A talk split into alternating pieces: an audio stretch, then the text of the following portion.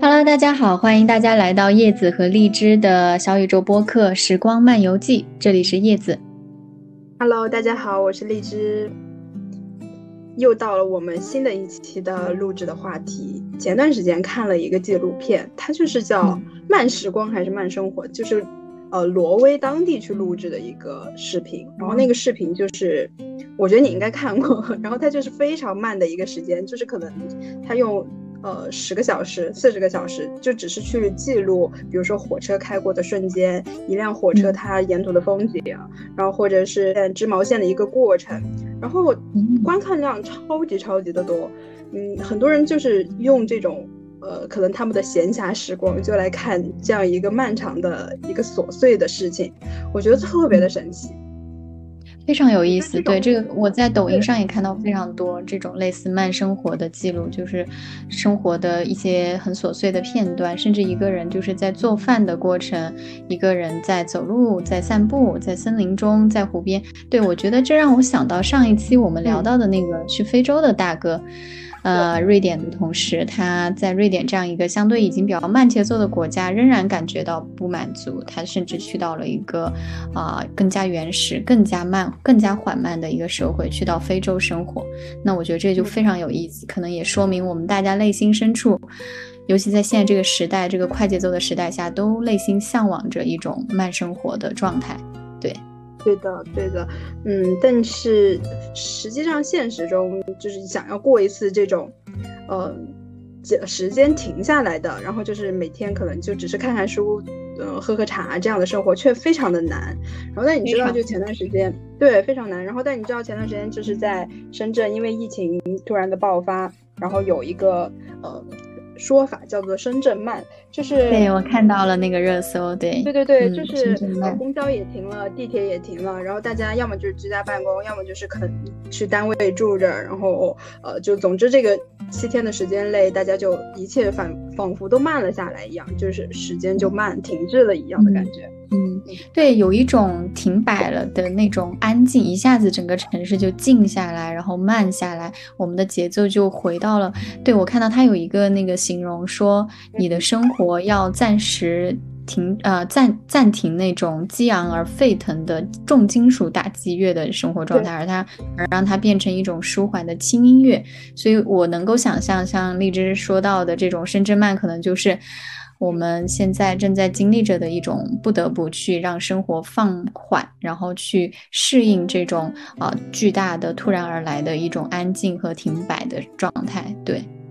对的。可是，嗯，我不，我个人觉得哈，就是包括我身边的朋友的分享，就因为我现在是在北京嘛，然后我就也有很多朋友是在上海、深圳，因为现在上海、深圳的疫情其实更严重。然后，呃，我就听他们的分享，我就感觉其实。虽然说好像时间是停滞下来了，你不用出去办公，然后也没有这样的交通给你去做，然后甚至有些他们会说，就是嗯，就是拍的照片，就有些人就骑着轮滑或者骑着单车去上班，就是整个是就是。节奏是变慢了，然后但是你你可能你的生活是并没有变慢的，就是你可能还得在可能更快了，对吧？更忙，对，是这样的。更忙更累了，对我也听到了很多来自我身边，尤其一些带娃的有有娃的一些朋友的生活，就比如说啊，他们现在正在养一个新生儿啊，然后他们现在也是处于手忙脚乱的一个状态，尤其是你需要把工作和生活放在同一个空间里去安排去张罗的时候，真的是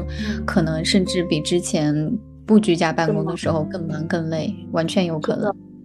就像我今天我同事他分享的，就是因为他居家办公嘛，就是他是唐山人，因为他每天会每周他呃他在北京上班，但是他家现在在唐山，然后他要每周末的时候就是坐火车回唐山，他的女儿才两岁嘛，然后但女儿一般是老公带，然后就周末才回家去看孩子，然后但是是因为上个星期他回去，然后唐山呃河北的疫情突然爆发，他就不得不在家办公，于是他。这两天他就在说，就不仅工作也比较忙嘛，然后然后早上起来的时候，女儿还在他脸上放臭屁呀什么的，就他就非常头大，就是一面要带娃，然后一面要工作。他说我真的太累了，我现在非常的想回来。他说我觉得带娃太痛苦了。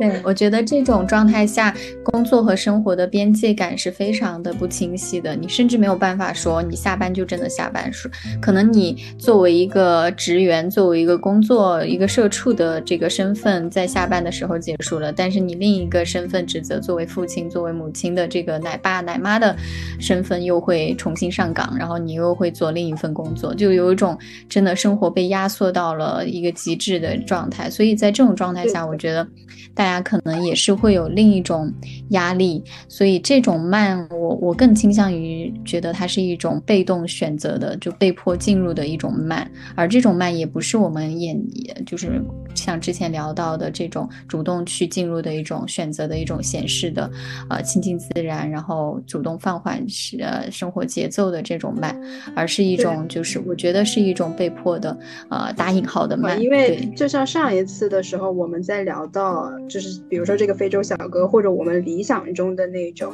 流浪式也好，迁徙式也好，就那种世外桃源的生活的时候，就是是我们想要去主动寻求的一个内心的安宁。然后，但是这种就是好像我们被呃被隔离了，就大家其实都挺想居家办公的。然后，但是真正居家办公的时候，又会觉得，啊，就是很痛苦。就你工作也得做，然后生活也还得继续，就并没有因此而放松下来。没错，对，所以我觉得。嗯，还是挺心疼大家现在的这种状态的。当然，我们也知道有更多的人在撑起着我们现在能有的这种宁静和安稳。有一些奋斗在一线的这些抗疫人员啊，包括啊为我们的生活提供所必需的一些物品的快递员啊，就是这些所有的这些后勤工作者，我觉得他们，我觉得他们都是非常伟大的。我们真的是应该要发自内心的对他们表示感恩和感谢。对。对，没错，因为你知道，就是像我朋友，他是在上海嘛，因为他们最近也是居家隔离，他就在说，就是隔离的期间，虽然好像居家隔离了，但是呃，封在家待的这一呃。封闭的这一周，然后已经做了五次核酸，那给他们提供核酸的这些医护人员就非常的辛苦，而且每天他也是就是要在准点定上闹钟去叮咚呀、美团呀、盒马等等这些去各种这些去抢菜，嗯，然后抢菜那也其实，在这种疫情的情况下，也是外卖小哥他们非常辛苦的去做这个跑腿，然后他们其实也要为自己的这个人身安全去着想，然后也是非常辛苦的去去运营这个背后的这些呃。衔接的上的工作，所以其实有很多人还在为我们这个停滞的生活中去付出很多的劳动。对，是的，我觉得，呃，这也让我想到之前我看到的另一个热搜，就是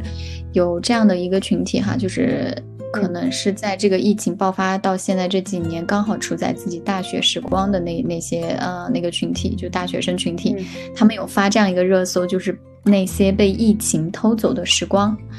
这样一个热搜下面，然后就看到很多人在怀念着没有口罩的日子，然后就是感慨着疫情改变了很多。对于他们来说，这个最大的影响就是拉远了他们跟真实的这个大学生活的这个距离。所以我觉得哈，就是这也让我想到，像他们这样的年轻人，大学四年他们就已经被疫情困住了，基本上快有三年这么久。那他们虽然可能也会有一些，就是跟大家之间的呃社交，跟同学。之间的这种互动，但肯定不如像我们正常的社会、正常的情形下的这种呃互动和社交更紧密。那很多的东西也不得不去停止。所以我觉得像这种状态下，他们的这种感慨也是非常真实的哈。就是像我们现在在聊到的疫情改变的很多人的生活，尤其是这些可能曾经对大学校园生活充满着憧憬和向往，但现在不得不去接受这个现实的 这一群大学学生。得也是非常、非常、非常同情，也同时也非常觉得可惜。对，嗯，然后其实大学的生活还是比较丰富多彩的。然后你想，就是当时我们读大学的时候，我真的是差不多环游了整个中国，除了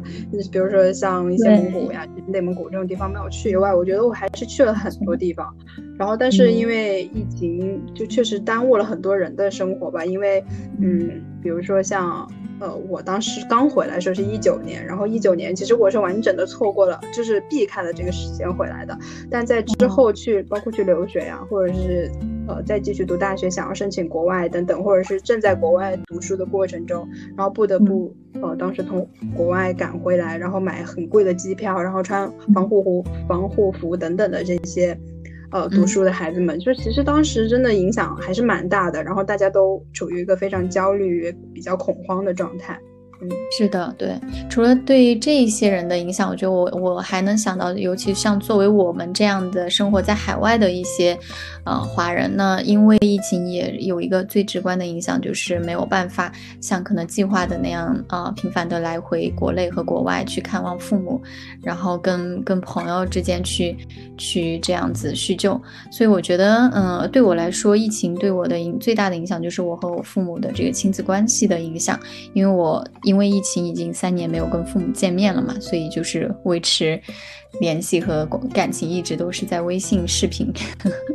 所以这一点上我的体验是非常对我的体验比较深刻。嗯，是的，嗯，就是当时我还就是问你要不要回来或者怎么，但是到后来就是已经没有办法，就是已经没有办法回来，而且我身边也是很多朋友，就是现在就哪怕现在疫情稍稍。平稳了，好了很多以后，然后他们回来的机票都非常的贵，就你，而且回来以后你还要面对很长时间的隔离，就非常的麻烦。像我当时有一个朋友，就是他当时要回来，但是在回来之前，然后他已经买了那个机票，就是当时还是一万多，然后后来比如说像现在回来，就是我前段时间才听到的，就是呃有一家三口他们要从呃哥德堡回来，就是瑞典回来，然后现在机票已经变成了就三个人的机票加起来有十万块钱，就是。这对于一般人来说，十万块钱回国一趟真的是一件非常贵的事情。然后我当时我那朋友也是，他为了回来，就是已经票都买好了，然后但是突然被查出是阳性，于是不得不，但他什么症状都没有，然后他不得不去做各种的检测，然后各种的呃就是 CT 呀等等的，就在国外把这些都做好了，直到自己阳性转阴性了，然后飞机机票都取消了两三次，改签了两三次，然后才就是真的能够从就是瑞典回来，所以就是。非常非常的折腾人。是的，非常折腾，而且很多人在这个过程中也经历了这种担忧、焦虑和就情绪上也是一个很大的影响，可能好久都走不出来。这种对于疫情、对于回国整个漫长过程的这种害怕、焦虑、担心，所以我觉得，嗯，这个疫情对于我们很多人、不同的群体、不同的人、不同的状态、不同的阶段都有很大的影响。然后我我我其实这边还挺想问一下荔枝，那你在疫情当中？就是在这种影响下，有去做一些自己的曾经计划好、安排好的事情吗？你觉得你的生活节奏或者生活计划有有有被彻底的打破吗？其实这个是个好的问题。然后前前两天我也和我室友在聊过这个，因为呃，就像你刚才说到的，嗯，比如说像很多大学生，然后他们的校园生活就。嗯，不负青春吧，就可能青春的时光被短暂的呃疫情打破了，呃，被这个疫情的打破了。然后像很多人，他们的计划也被疫情所搁置。但是我那天也和我嗯室友聊过这个话题，我就说。好像蛮神奇的是，疫情其实对我的影响并不是非常大。就比如说我刚才说的，我是一九年回国，然后我回国以后，我还去了上海一段时间。然后当我从上海回来的时候，疫情爆发了，然后大家就开始进入到一个呃隔离的生活中。但是那个时候呢，我就正好也是打算就在家的身边，就是在家人身边。所以好像整个我的那一段的时间并没有受到疫情什么的影响，然后以至于现在，比如说我来到北京，呃，我也没有说是因为疫情对我造成太大的影响。就我我哪怕之后我要再去另外一个城市或者另外一个国家，但是那个时候可能疫情它也相对来说好了很多，那就是我的整个规划和我的整个计划好像也是顺着这个疫情在走，但是我并没有受到它很大的影响。嗯，非常有意思，我觉得，嗯，对我觉得很。这个应该还是蛮难的，因为我觉得很多人的计划还是在被打破。但是，是的，呃，你也不能不说疫情，它其实对我的生活还是点点滴滴的，还是有很多的影响。只是说，好像大的规划上面好像没有太大影响，但是点点滴滴的影响，比如说，呃，就像你刚才说到的，你想回家看父母，然后，呃，今年就是也是在，呃，要。春节的那一会儿，然后北京是也是突然疫情又爆发了，然后那个时候我真的是每一天都非常的焦虑，就是我就在想我到底是回家还是不回家，因为每天北京都在增加，然后我就特别怕回去你要被隔离，因为隔离就是十四天或者是十四加七，那就是你要耽误很多的事情，然后我一直到最后一天我要走的最后一天，我的核酸都已经做完了，结果都已经出来了，然后我都还在担心我下一秒是不是应该取消那个。呃，机票，但是好多人还是说没关系，你还是回去吧。既然你那是低风险的话，其实影响没有这么大的。于是我也还是回了，而且也是非常还是比较顺利吧。回去也是呃按计划做完三天两检等等的，嗯，也是回去开开心心过了一个春节。就我觉得疫情它还是在很多层面上潜移默化的影响着我的生活。是，我觉得刚刚丽珍你说到那个。就是自己的计划，尤其是一些出行计划，可能也没有那么大的受到影响。一个也是因为可能也比较幸运，另一个我觉得是跟你的性格也有关系的。我觉得其实你是一个，呃，非常喜欢走出去，非常喜欢去体验不同的城市、不同的文化、不同的这个，呃，体验的一个人。那就像我的一个另一个好朋友闺蜜，她也是在这个过程中还去过马来西亚，还去了新加坡，去了好几个泰国，还有好几个东南。亚的城市去旅游，即使是说他会不断的捅鼻子、捅就是做核酸，或者是为了去出行要有很多的麻烦，但是他依然会为了就是为了服务于自己想出去、想走出去、想旅行、想体验的这个心情而去排，就是排除这种排除万难也一定要出去。所以我觉得这是也是跟性格有一定的联系的。但像我哈，我觉得我就是属于那种相对比较宅的一个人。其实虽然我也喜喜欢旅行，但是其实如果是有这种外力阻阻碍的情况下，我可能就没有那么大的动力，就一定要出去旅行，或者一定要，甚至一定要。多出去社交，我甚至就会就是退回到家居家的这种很很闲适、很宅的这种生活，然后看看电影啊，然后跟自己待在一起看书，或者跟朋友在线上聊天。所以就是像我的话啊，我就是居家的，在国外居家办公的这两年时间里面，其实最大的变化就是我的社交变少了很多很多，然后我的宅家的生活体验变得非常非常多，就在家里呃，可能去。做一些很神奇的手工啊，或者是画画呀，或者就是跟自己待在一起，就是有非常多的这种状态。所以如果你问问起我，对，嗯，对，我觉得跟性格也有关系。对，可能，嗯，并不是我真的对我没影响，而是可能确实是我性格的一些原因，然后导致了我觉得好像一切影响我的并没有这么严重。然后是是，但是对，就可能比如说，就前两天的时候看到一个新闻，就是。有一个女生，她是呃当天要去结婚，然后突然他们小区就被封了，于是她就自己背着，就自己换好衣服，然后拿上东西，就直接去呃 出去去找，做完核酸检测以后就直接去找了她的丈夫，然后两个人去完成了这个婚姻的登记还是怎么的，就是她自己就选择了。对对对对对，就可能像有些人他就会觉得。哦，我的婚礼结不成了，我会非常的难过，然后我最重要的一天就这么被毁了。但我就觉得他好乐观、好积极的去做了他想做的事情。嗯，没错，我觉得有的人他就会，他他会把这个疫情当做是只是一个阻碍，但是如果我只要足够想要我我想要那样东西，或者我想要那个体验，我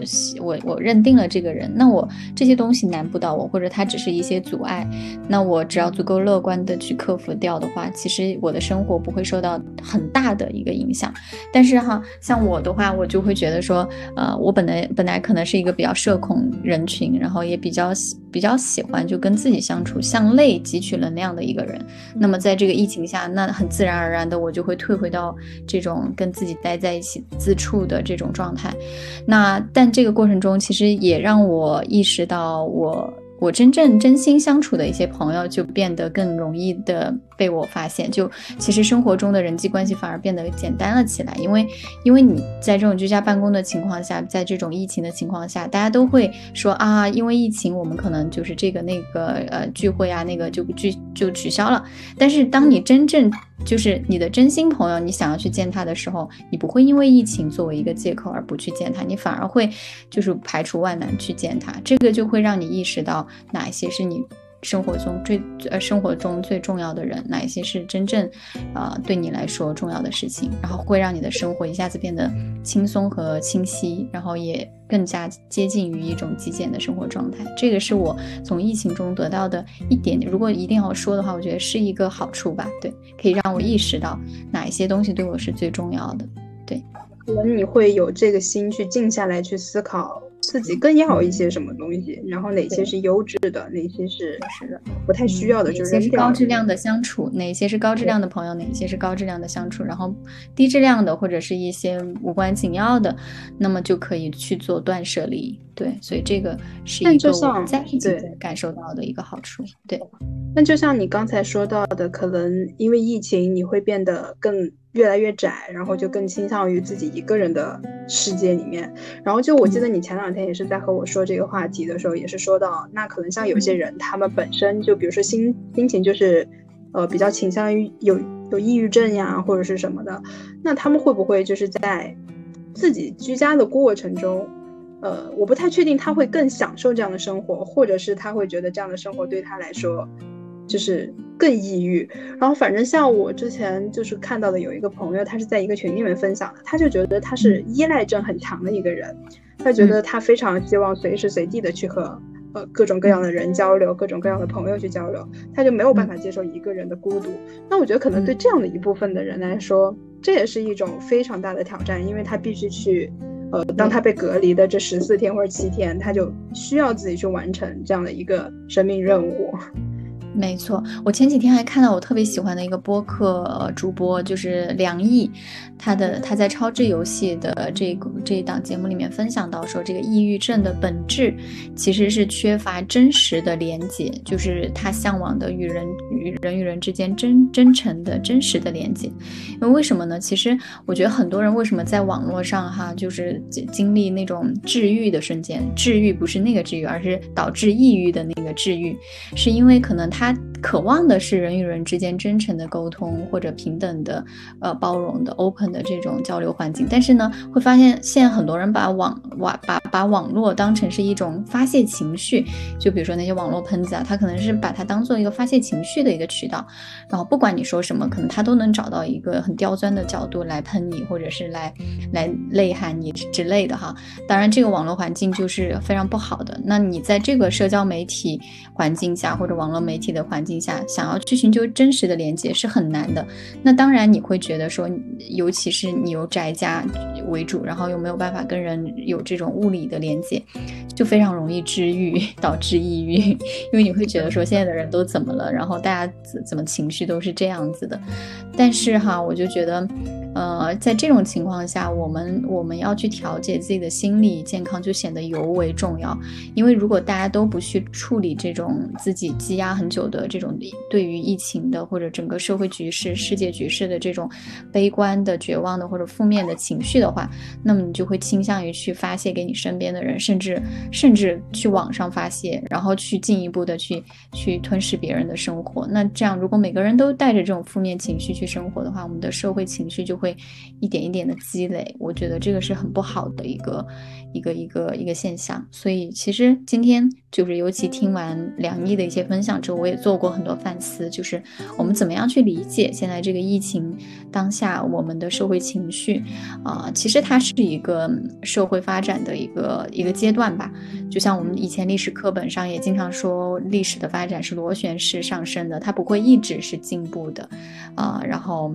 是光明的，甚至它有可能某一个阶段，因为外界的包这个疫情啊、病毒啊这些物客观的条件，不得不就是有一些退后的表现，或者是呃让你觉得就是社会没有在一直进步，甚至还有在逆行的这种状态。所以，嗯，我觉得我们要去理解吧，这个可能是一个没有办法去避免的一个阶段，但我们大家还是要在这个阶段里面去处理好自己身心，就关怀好自己。然后同时也要处理好自己的情绪，我觉得很重要。是的，嗯，就是你说到的这个螺旋式的这种一个发社会发展状态，它其实就是可能我也是前几天也是听说嘛，听和朋友在聊天的时候，我们也在说，其实这个疫情就是它。呃，现在是在一个反反复复的一个阶段，然后包括它其实对我们就是这一两年的经济来说，还是会有非常大的影响。因为你看，就是可能我们说，就是像我现在在公司，我们其实虽然做品牌，也算做一个跨境贸易。然后那我们其实，在当时是听他们说，在二零年的时候，就疫情刚爆发的那一年是非常好，就是那一年营收。呃，营收的利润是特别好的，因为它也是疫情刚发生的第一年，然后大家可能就从线下的购物转上了线上的购物，所以线上其实那一年不光是我们，然后包括之前的公司，就是大家就是收益都非常的好，然后但是其实一二一年这一年，就是大家经济是挺难的吧，因为不光是我之前的公司，还有我现在的公司，就是呃能明显的感觉到下降，但是其实这个下降你相比。呃，二零年之前来说的话，其实是差不多的，只是可能二一呃二零年那一年疫情刚刚爆发，一个新的社会模式的一个形成，让大家更集中了线上的一些生活，然后它就会让人觉得好像虽然疫情在整体上面有影响，但是经济好像还行，然后慢慢的就开始觉得哦，经济好像也在下滑中，然后比如说前段时间的战争的一些爆发，就呃俄罗斯的一些战争和俄罗斯乌克兰的，还有一些。其他国际上的一些经济环境的一些影响，就会让大家觉得好像越来越不景气，然后压力也很大，然后每天都在听，呃，什么阿里裁员、腾讯裁员等等，就会觉得生活的压力很大。然后最近又是不断的在有呃疫情，我们需要去隔离，然后。呃，社会需要停下来，呃，其实这样不是一个非常健康的一个良性的发展模式，因为，嗯，我们前两天也是听说的，听一个节目里面说到了，其实经济想要发展，就是需要 communication，就需要去交流沟通。那你生活都停滞了，然后你很多东西都停下来了，那你还怎么去进行这个交流呢？所以，嗯，其实这样的一个状态下，就是经济如果想要恢复到一个比较。呃，平稳就是和之前一样的水平的话，我之前听说可能要到二零二七年。那疫情什么时候结束？其实大家也是未知数，有些说明年可能就好了，有些说可能要到二零二五年，或者反正就可能就与人类共存了。那其实这个是一个非常长的时间，然后也是像你刚才说到的那种螺旋式的，就是来来回回的，总会有好，总会有坏，但是它还是不停的朝着前面去前进的。对，我觉得你提到这个，我特别有共鸣，就是因为，因为我虽然在国外啊，但是我们俩经历的是整个就是。我们其实经历的是整个世界局势的一个这呃，不管是疫情还是战争啊，这种局势的影响，其实是对每个国家都是一样的。那像我现在在瑞典啊，我会感觉到西方社会里大家的社会心理也有了一些变化啊，包括我之前呃，我记得我应该是两年前在那个二手市场 Facebook 二手市场上卖一些家居的体验是非常好的，就大家都会就是啊很诚信的交易啊，然后就沟通交流上也非常。积极，但是像现在哈，我抛一个东西在 Facebook 的二手市场上、家居市场上去卖的时候，就会遇到一些网络诈骗，就是他们发的那个模板都差不多，但是其实有非常非常多这样的蹲在蹲在在那个 Facebook 二手市场上去想去就是骗钱的，他会有一些就是手法吧，具体手法我也就不描述，但是就会让我感受到就是这个社会。大家可能因为经济的影响吧，会更多的去，就是有一些恶的。这一面就被激发出来了，包括我甚至也看到大家在这个这个这个一些事情上表现出来的情绪哈，包括我在我上一份工作的时候啊，我就发现，呃，因为在瑞典这边都是父母呃双薪父母带娃嘛，他没有这个我们国内的啊父母就是叫什么爷爷奶奶外公外婆带娃的这种模式，所以说就是双薪父母他工作压力本来也很大，然后再遇到疫情，如果小孩生病了之之后呢？可能自己也要生病，父母双方也会来来回回的生病，家庭里面的成员就轮个个儿的生病，那这个工作效率就会变低，就很多同事请假。我们当时那一年，就去年那一年，工作就因为这个，大家在疫情中就不管是流感还是还是新冠吧，不断不断的请假，而导致效率变慢了非常多。然后我们有很多项目都一直停止，一直在延期，一直在推延。反而在这种情况下，就是工作经济的状态一直在变差的情况下，物价还在疯涨，所以我就觉得这个整体的经济环境和整整个的大环境其实都确实是就是目之所及的不如从前。所以，包括我现在工作的这一份工作哈，在做这个创业的公司，它是想要从，呃，中国引进一些就是 IT 人才，呃呃，去弥补欧洲市场上就是 Senior Developer 的这个缺失，啊，然后我我这个公司也是受到了一个很大的影响，所以很多的人在考虑到要。国际要要去进行这个国际国际交交通啊，或者是甚至就是要从国国内到国外的这个过程中，也会考虑很多疫情的影响、战争的影响、整个局势很不稳定的这些影响，所以就没有之前那么愿意去去去进行一个去作为一个世界公民去到处体验去生活这样子。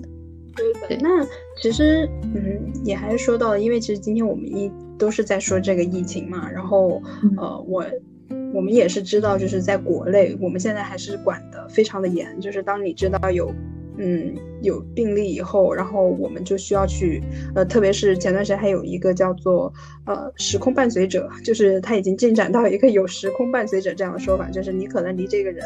呃，距离几呃五公里或者十公里，然后那个人病例被发现以后，你的码也会同时变黄，然后你就可能需要去做核酸或者是居家隔离。那就是，其实，在还有包括个刚才我们说到的这些，呃，停滞下来的生活，什么深圳的慢生活呀，然后上海最近的这些等等的隔离，就是你知道，就是在国内现在隔离还是一个非常常见的一个情况，然后也是知道，就是比如说在欧洲，其实早就已经，就是像在瑞典什么，早就已经是那个可以自由的生活的状态了，就是已经群体免疫了。那你你在瑞典有得过新冠吗？或者你身边有已经得过新冠的人吗？大家得非常的一个态度，对对对对，因为在这边大家也知道，就是彻底放开的一个状态嘛，就与新冠共存，大家就把它当流感对待了。所以其实，在去呃去年的时候。呃，我有偶尔听说有几个华人朋友得过新冠，但比较少。但是在今年奥密克戎这个影响就是大范围的波及之后呢，我其实是听说很多的中国朋友都开始中招了。即使是非常非常小心的那些那一波，就基本上不出出门，基本上就是出行都不靠公共交通，都是步行或者骑车的那一波朋友都有的新冠的。所以我就觉得这波影响是非常强的。然后像我的话，我是在啊，就是两个月。前跨年之后，然后得过一个重感冒，我当时有去测，然后甚至测了两个，有测 PCR，有测那个快速测检测的那个，呃，药房里卖的那种，然后都不是新冠，都都是那个 negative，就是都是都不是阳性，对。然后但我我自己感觉是一个很重的感冒，就是之前从来没有经历过的，不管是它它它从呼吸道的这个影响，让我完全没有办法吞咽食物，然后喉咙疼了很久。以及到后续就是，嗯，整个感冒就是病去如抽丝的感觉，大概有了半个月之久才恢复。啊，我也觉得其实挺神奇的。但是呢，呃，我觉得在这在这个过程中，我的心理上没有那么恐惧这件事情了，就不像可能去年，如果去年或者疫情刚开始的那个时候，如果有这种状态出现的话，我就会非常紧张，然后也会觉得说，哎呀，后遗症啊，会不会很很可怕？但现在呢，可能就是因为是，嗯。也不是说就不害怕后遗症，或者也不害怕这个性，完全不怕它也不是，只是说就是可以相对来说客观理性一点看待这个病毒正在削弱，然后我们也看了很多科学的呃一些信息分享，然后也知道了它不是那么可怕的一个一个一个东西了。所以我觉得其实无知是最可怕的，就是当你不知道一个东西未知的情况下是最可怕的。当你已知它，甚至你已经从从别人的经验里能得到一些。些分就是能得到一些讯息，能知道怎么去干预它的时候，反而就没有那么害怕它。对，所以我的状态现在就是，病毒对我的威胁可能没有没有那么可怕，但是呢，我会需要从这个病毒带给我们的生活的，不管生活方式、生活节奏，还有就是你自己的整个人的这个身心灵这一方面的调整方面。可能是我最大的一个命题，这是我的一个说的。嗯，就像你说的，其实这个病毒，因为它已经是第三年了，然后它其实也不像刚开始一样的致死率还这么高，而是现在它已经算是可能慢慢的会演变成一个像呃普通流感一样非常常见的一个状态。那就是大家可能对它的接受程度也越来越高，也知道就是我哪怕打了疫苗，我其实还会可能会感染，只是会变成一个无症状的一个情况，就是相对来说会比刚开始的时候好很多。就像你刚才说的，可能刚开始是一个无知的状态，然后但是现在我们越来越能接受它，也知道它是什么，但是就是这种嗯不断的需要被隔离，这个事情还是会很耽误我们。比如说工作也好，或者是呃春天来了，大家都想出去看看花，然后看看呃风景，然后但是还不得不在家隔离。嗯，就比如说我最近这两天，嗯，还经常因为北京的花开了，我就会经常出去拍花的时候，然后我在上海的朋友，嗯，最近在居家的这些朋友们，他们就会说非常的羡慕，因为呃花开了，我不能出去嗯拍花，我只能在家里面坐着，这个确实会让人非常的抑郁。嗯，对，我觉得就是恐慌和这种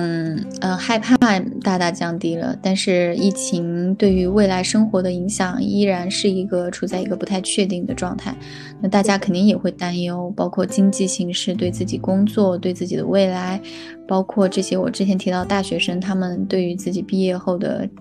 就立马会进入这种经济的一个低低迷期、低潮期的这种迷茫，肯定都会，肯定都会给我们带来很大的影响。所以我觉得，嗯，这场博弈还没有结束，我们我们还还在路上，还还需要一段时间去克服它。我觉得，嗯，当然也不能说疫情完全没有给我们带来好呃好处。其实我觉得它。呃，虽然有这么多影响我们各种各样生活的嗯情况在，但是其实它也给我们带来了新的机遇和新的可能，比如说是嗯像一些元宇宙的发展，然后还有一些科技的发展。嗯，我觉得它是一个带的有创造性的东西在的，就是你线上的东西可能越来越活跃了，然后一些新的脑洞、新的 idea 的一些出现，也是给到了很多的机遇。然后我觉得就像你刚才说到的，就虽然我们可能之后会有更多的未知和不确定性，还是会呃存在着，我们并不知道疫情之后或者是未来的两三年会不会有什么新的变化，或者是一些突发的事件。但是我们会知道的是，就是它是有好的事情在的，而且。可能就比如说像刚才你也说到了那个点，就是呃我在经历这件事情的时候，我没有好像并没有太大的影响，还有包括你那个朋友，那就是可能每个人的性格对于呃在这样一个大环境下，每个人的性格也会对你去面对这个事情的时候产带来各种各种各样的影响。就是如果你用一个好的心态，或者是你去用一个积极的视野，积极去抓住一些机遇的话，可能你会发现。好像他也没有这么糟，或许我可以看到新的一些东西。就是这个事情，可能就是每个人，反正都是在经历，都是在这个社会中去经历这个事情。嗯，然后我也是觉得，就是疫情的当下，我们不得不去面对一些，嗯。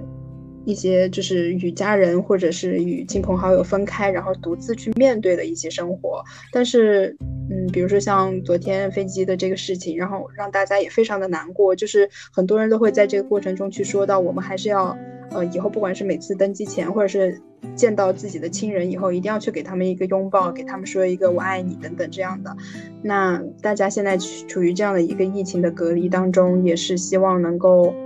呃，去和家人去不断的去分享你们现在的大家的一个生活，然后去，呃，等到疫情结束以后，呃，去到他们的身边去拥抱他们。嗯，对，希望每个人都能够及时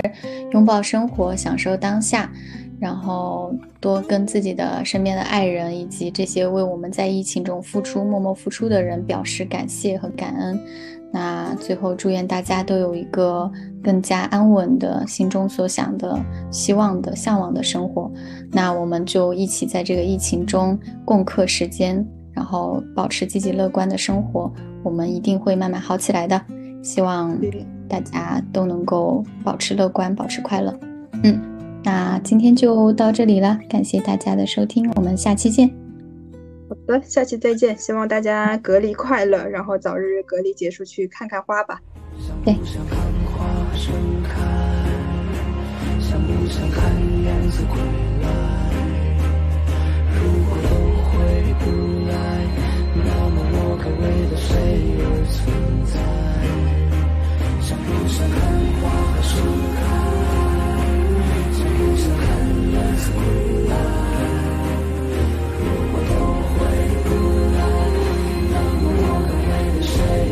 soon.